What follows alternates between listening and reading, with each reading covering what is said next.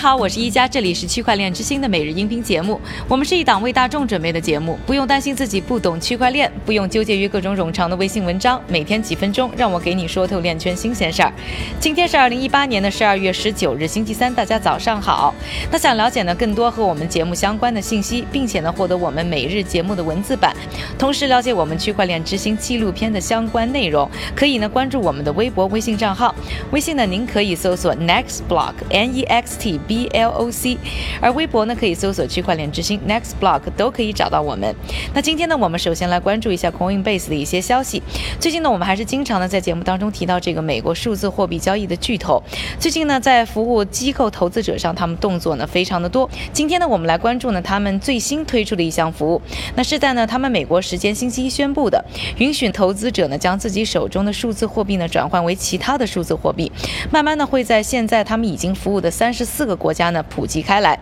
对于散户来说呢，这种新的功能呢是降低成本和简化过程的。比如说，如果你想把手中的比特币变成了比特币现金，过去呢你首先要经过呢出售比特币和购买比特币现金两个单独的交易，除此之外呢手续，除此之外呢交付的手续费呢也要成双，而且呢可能会让你错过某个好的价格机会。现在则可以一步搞定，而且只要一次性交付百分之一左右的浮动价差。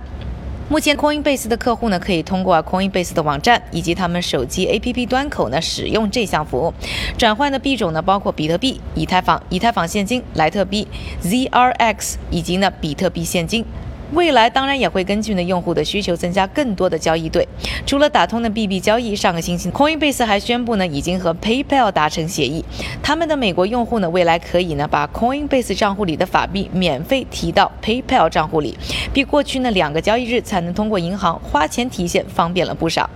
Coinbase 的这则消息呢，被看作是昨天啊振兴币价的一大原因。而我们之前节目呢采访过的比特币富翁 Galaxy Digital 的 CEO 迈克尔沃洛格拉兹呢，则面对熊市也是对未来呢显得非常乐观。在最近一次接受彭博通讯社采访的时候表示啊，虽然数字货币价格泡沫破裂，但比特币呢作为价值储存工具呢还会继续下去。而比特币价格在未来也跌不了多少了，短期内呢他觉得会在三千美元到六千美元。之间徘徊，而来自于传统金融行业的他还提到啊，宏观交易现在呢开始变得越来越有意思。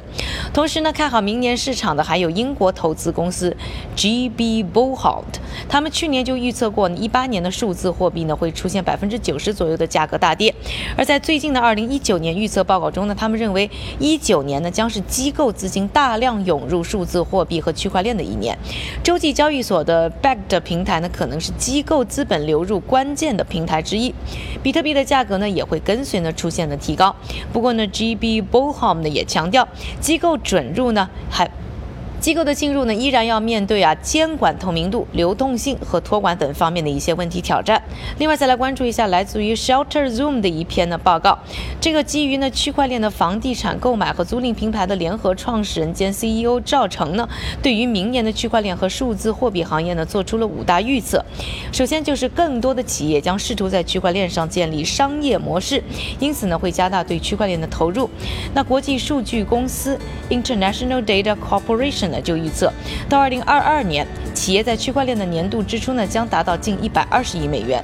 它的第二个预测呢是，更多国家政府呢将把更多的资源和资金放到区块链的技术开发上，加快呢相关的基础设施和投资项目的建立。第三个预测就是，更多的人开始使用了数字货币。当然了，这方面的推进呢，很大程度上呢还要看监管的态度。第四，基于区块链的智能合约呢将在法律上有更多的应用。最后一个预测呢，就是我们会看到更多啊有用的功能型通证，而更多呢功能性通证的使用呢，将是带动呢通证经济崛起的关键。对于这些预测，您是怎么看的？欢迎在节目下方呢给我留言。说完了 Coinbase 新的币币交换的业务，以及呢对于呢明年市场的一些预测之后呢，下面的时间还是交给我们的韭菜哥，他为大家准备了一系列链圈的最新快讯。好的，一家，我们先来看一组企业方面的消息。首先，第三方数字货币支付平台 CSPay 宣布进入香港市场。这一平台只接受数字货币充值，用户只要使用手机 App 就可以进行付款支付。同时，未来香港用户可以用信用卡在平台上直接购买比特币。第二条消息，区块链公司 CoinTact 在孟加拉国推出 BCH 短信交易服务，用户无需联网，通过短信就能完成 BCH 的转账。而目前这项服务已经向三十八个国家的用户开放。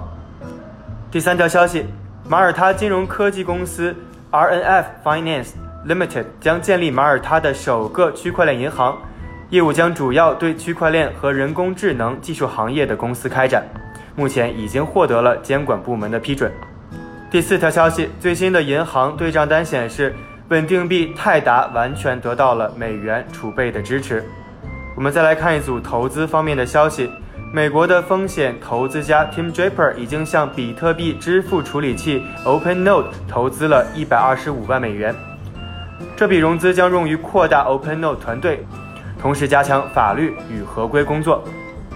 第二条消息。Coinbase Ventures 向加密货币数字分析初创公司 Nomics 投资三百万美元，此次投资为 A 轮融资，将用于充实 Nomics 的工程团队。最后，我们再来看一组调查报告。